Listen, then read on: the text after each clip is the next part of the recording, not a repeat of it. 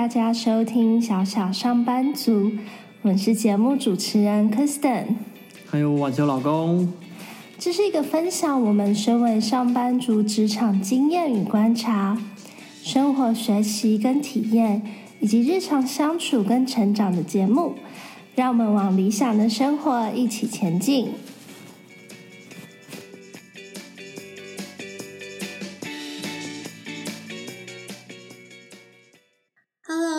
是 Kristen。嗨，我是晚熊老公。晚熊老公声音好沙哑。声音最近哑掉了。那开始工作后呢？其实我们会慢慢发觉，在学校里面学的东西，好像有很多时候都没有办法派上用场。其实我们需要一直不断的去学习一些新的技能，然后探索一些新的领域。晚熊老公应该也有这样的感觉吧？嗯，对啊，我觉得学校教的大多数都是基本概念，那训练你思考与人应对的能力而已。但是在职场上需要一直磨练自己，同样的方法可能今年适用，明年可能又不适用了。而且这样的时间差在现在科技的快速发展下会越来越短，有时候没几个月就会有新的系统、新的工具可以应用。对啊，可是有时候我们又不知道应该要学什么，从什么地方下手。有时候觉得应该要学的东西，结果后来在工作上面都没有使用到。结果花了很多的时间跟费用，但是对职涯发展上面其实却没有帮助。这就是我们今天想要聊的第一个主题：到底为什么要进修？进修的目的是为什么？你有没有想想，你到底是为了什么原因而想要进修呢？相信很多人想要进修的一个很大因素，就是可以在工作上升迁加薪。那我们就要建议先清楚自己工作上未来的发展方向需要什么。如果想要继续发展真爱这份工作，需要什么能力，就需要观察一下比自己资深的同仁面对的工作是什么，那他需要具备什么样的能力。又或者也可以直接跟他们聊聊，例如如果需要升迁之后可能会遇到碰到的专案管理，或者是跟客户有一些沟通跟谈判。就可以先往这方面做准备。嗯，如果在公司里有想要尝试又没有接触过的业务或工作项目，也可以先把自己准备起来，到时候在合适的时候跟主管提出你的意愿。嗯，那另外一个进修的原因呢，可能就是想要转职。例如，有些人他就会想说，我来学习城市语言呐、云端技术或是 App 开发等等的这些技能，成为现在受欢迎的数位人才。那也有一个可能是希望学习以后呢，可以作为兼职，那透过接案的方式呢，增加收入，或是为自己建立一些被动收入的基础。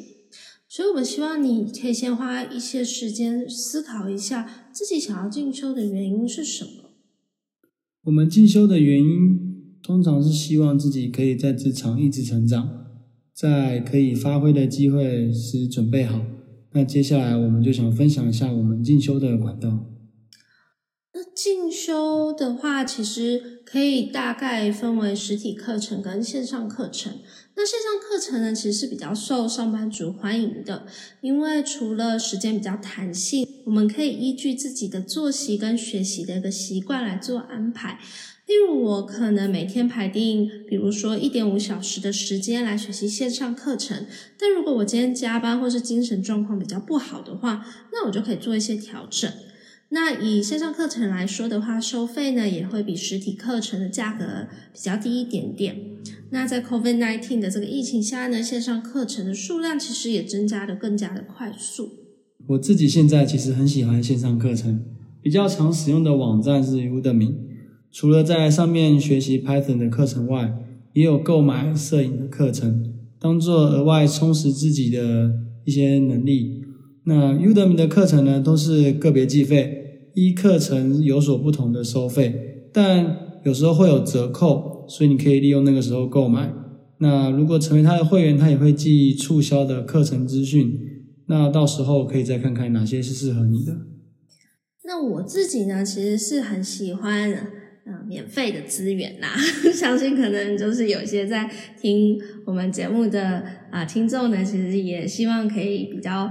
获得多一点的一些免费的资源。那所以我的话呢，我是我是会去订购工作领域上面的一些学会啊，或是协会啊，他们的一些电子报。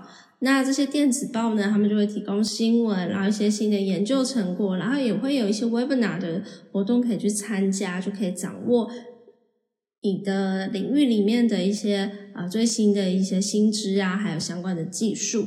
那其实呢，我觉得很多的官方网站上面呢，也有很多的资源可以使用，例如 Adobe 它的一个系一系列的软体。在它相关的教学资源的话，其实，在官网上面就有很多的一个教学影片。那另外，如果公司它有购买一些正版软体的话，其实有些公司它也会提供软体的一些教学课程呢，可以去应用。像我之前呢，就因为公司有购买 t a b l e 软体，我就有去上过 t a b l e 公司提供的一个免费的线上课程。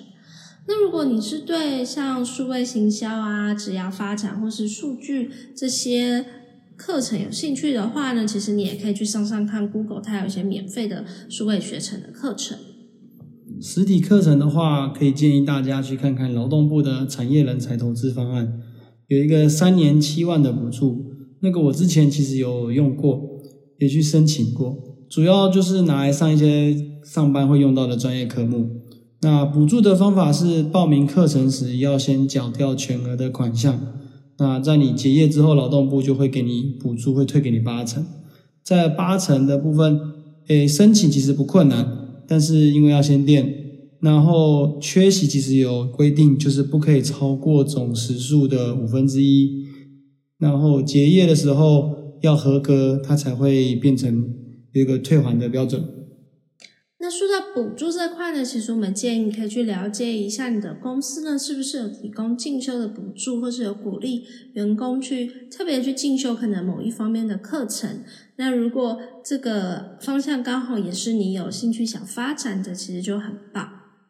嗯，那我们这集的分享就到这边，建议可以先理清自己进修的目的，这样才可以进一步的把想要学的技能筛选出来。再下去找适合自己的学习资源，不管是线上课程或实体课程，让你的时间跟精力都可以最好的被使用。如果你喜欢我们的节目，邀请你订阅我们的节目，并且到 Apple Podcast 帮我们评分跟留下你的评论跟建议。